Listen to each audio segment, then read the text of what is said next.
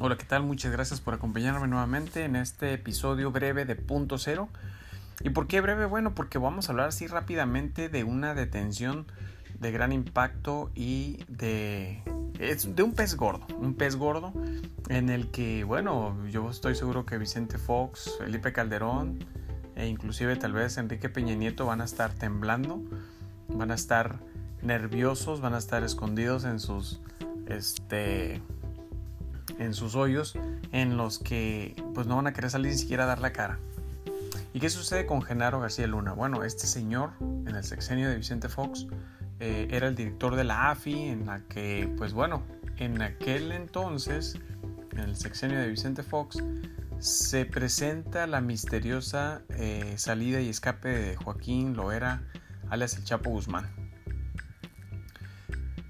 ellos salen a decir ante, los medios, ante los medios que están trabajando para capturarlo, que eh, es un evento inaudito el que él se haya escapado y que eh, van a hacer todo lo que esté en su poder para poder detenerlo y llevarlo ante la justicia.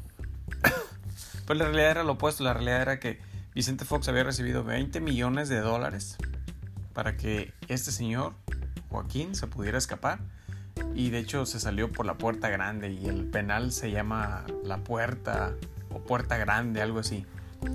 Entonces, ¿qué es lo que sucede? Bueno, este señor García, este Genaro García Luna, conoce todo ese ambiente eh, corrupto, ese ambiente de nefasto de, de poder en el que estuvieron robando, en el que estuvieron mandando dinero al extranjero porque querían meterlos a cuenta, meter ese dinero a cuentas extranjeras para después repartirlo y que no hubiera sospechas aquí en México.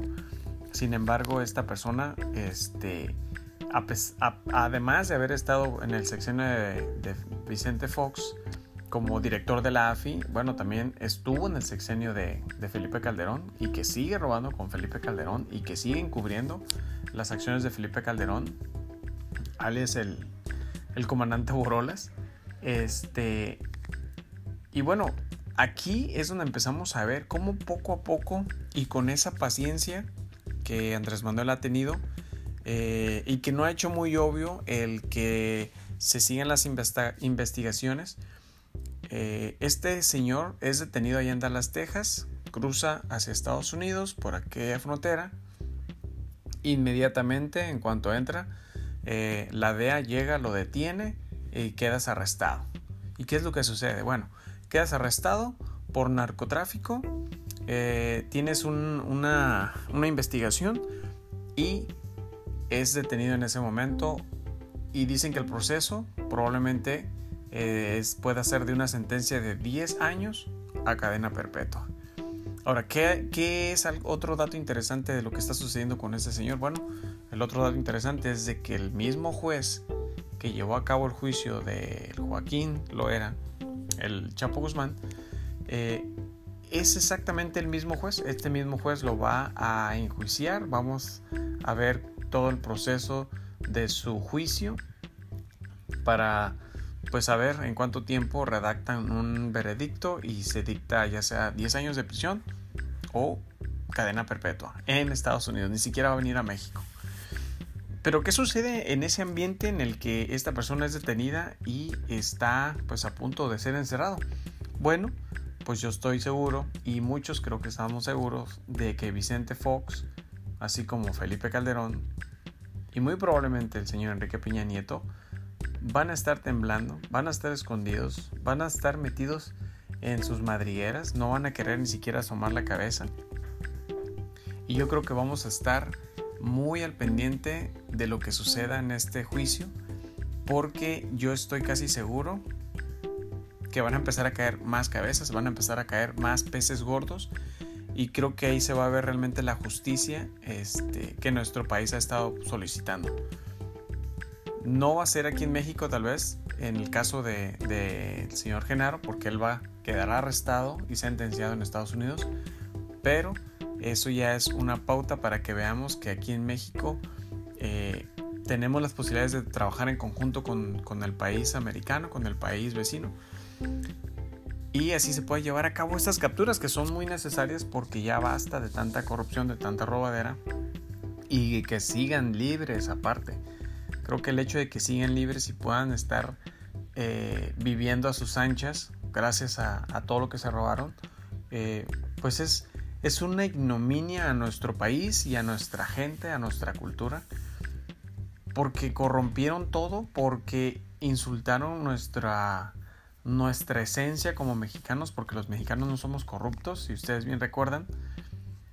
Hubo un, presidente que se le ocurrió decir en una este, conferencia que hizo que la corrupción es algo cultural. Válgame la redundancia, válgame la pena. O sea, ¿cómo, ¿cómo es posible que un presidente salga con un comentario como ese en cadena nacional mencionando que la corrupción es parte de nuestra cultura, ni al caso, o sea, estamos hablando de una persona que es ignorante, que ni siquiera pudo decir cuáles han sido sus tres libros que le marcaron su vida, que simplemente salía a hacer el ridículo ante los medios, que era una persona que vivía en un mundo de fantasía, que nada más quería estar, eh, que estarse tomando fotos, que estar saliendo en, el, en los videos. Ser una figura eh, guapa, una figura que estuviera nada más representando pues un rostro, pero que no tuviera, no tuvo, ni tenía, ni tiene, ahora que ya no es tampoco, este, ese carisma, esa integridad, ese compromiso, ese amor por los mexicanos y por nuestro país, creo que nos hizo mucho daño, igual que los otros que ya estuvieron también. Y bueno, a todo esto eh, la detención de Genaro García Luna es muy importante, tanto para la investigación americana como para la investigación mexicana.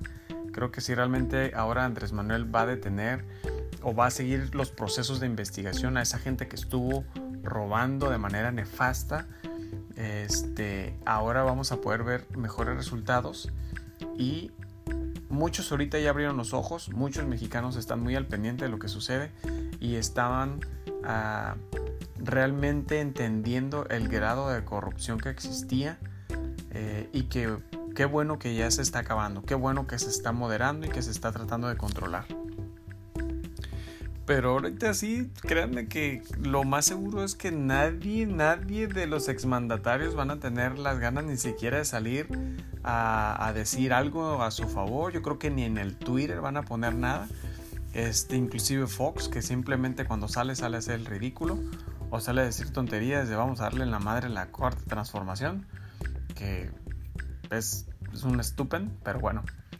Este, o el comandante Borolas, que también no hizo mucho, no hizo nada más bien en su sexenio, y que ahora de repente nada más sale a atacar al presidente y que, pues como todos los conservadores, ¿no?